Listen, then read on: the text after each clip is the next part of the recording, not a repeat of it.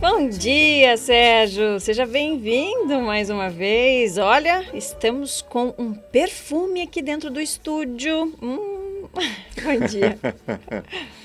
bom dia. Bom dia, bom dia, Giovana, bom dia, Vinícius, bom dia aos nossos queridos ouvintes.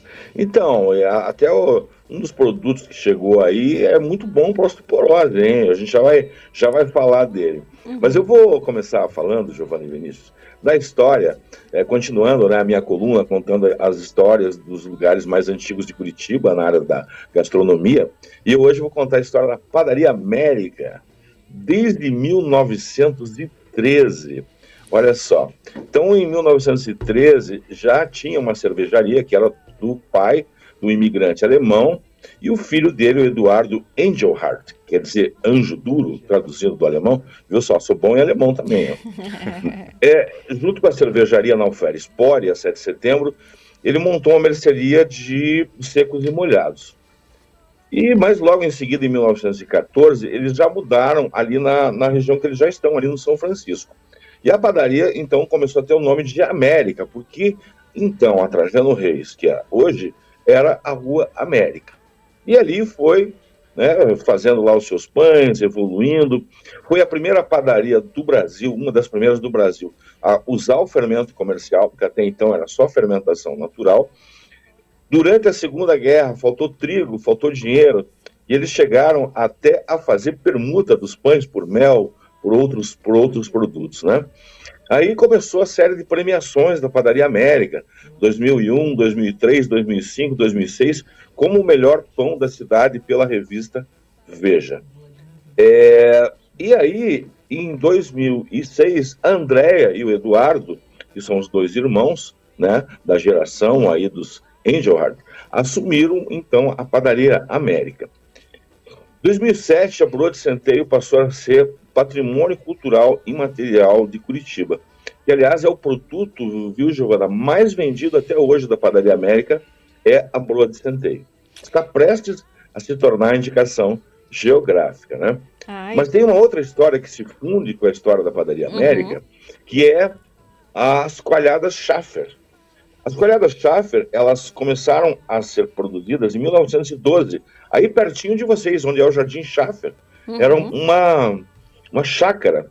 Em 1918, o seu Francisco Schaffer abriu a leiteria Schaffer, que depois virou confeitaria Schaffer, ali na rua 15 de novembro. Eu não sei se vocês chegaram a frequentar essa confeitaria.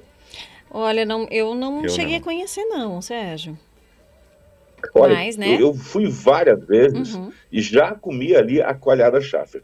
E olha só que história bacana. O Eduardo e a Andréia, para que essa receita, para que essa esse nome tão tradicional das coalhadas, eles compraram os direitos em 2015 e hoje eles produzem e vendem também essa coalhada. Então nós temos na coluna de hoje duas histórias que se fundem né, da confeitaria América, que tem 110, Padaria América, que tem 110 anos, é a padaria mais antiga e tradicional de Curitiba, com as coalhadas Schaffer. E hoje você pode ir lá na, na, na América e comer a coalhada Schaffer naquele potinho de cerâmica.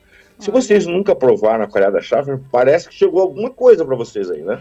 Ah, chegou! Tá na mesa e tá na mão aqui, viu, Sérgio? E, gente, olha o perfume. E é lindo, né? É. Olha só, gente, que linda que Quem tá nos assiste aí é. pela TV e também pelo YouTube é, já aí. consegue ver aqui a imagem, né? Da manifestação desse presentinho aí do Sérgio Medeiros. Muito é, obrigado, ganhamos. viu, Sérgio? E, Sérgio, falando de tudo isso ainda, a Padaria América também faz pão na chapa, né? Isso mesmo. Bom, primeiro vamos agradecer o Eduardo, né? Uhum. É o bisneto aí que deixou aí para vocês as, as coalhadas. Obrigada, Eduardo. e a, a Padaria América também está no Festival de, de Pão na Chapa e que vai até o dia 29, junto com outras 14 padarias, e junto sempre com o Pão na Chapa, que é esse festival aí, serve alguma coisa, lá vai servir um café. Então, se quer experimentar lá, olha, Pão na Chapa maravilhoso, com três queijos, e aí tomar um cafezinho e uma coalhada, chega lá que é uma delícia, viu? Delícia. E ó, o pessoal já tá pegando aqui o pãozinho Pedacinho ali, aqui, ó, gente, no ó. pequeno. pequeno. Então fica a dica, gente, para você que não conhece ainda, ir até, né, a Padaria América conhecer e prestigiar, né, todo esse trabalho que eles fazem há tanto tempo, né, fazem parte da história aí, né, da nossa cidade e estão preservando também. Ó, a Molina já está colocando, distribuindo aqui, ó, gente, a coalhada também, presente aí do Eduardo e do Sérgio Medeiros pra gente. E reforçamos, gente. Padaria América também participa então do Festival do Pão da Chapa, vai até dia 29, é isso, né, Sérgio?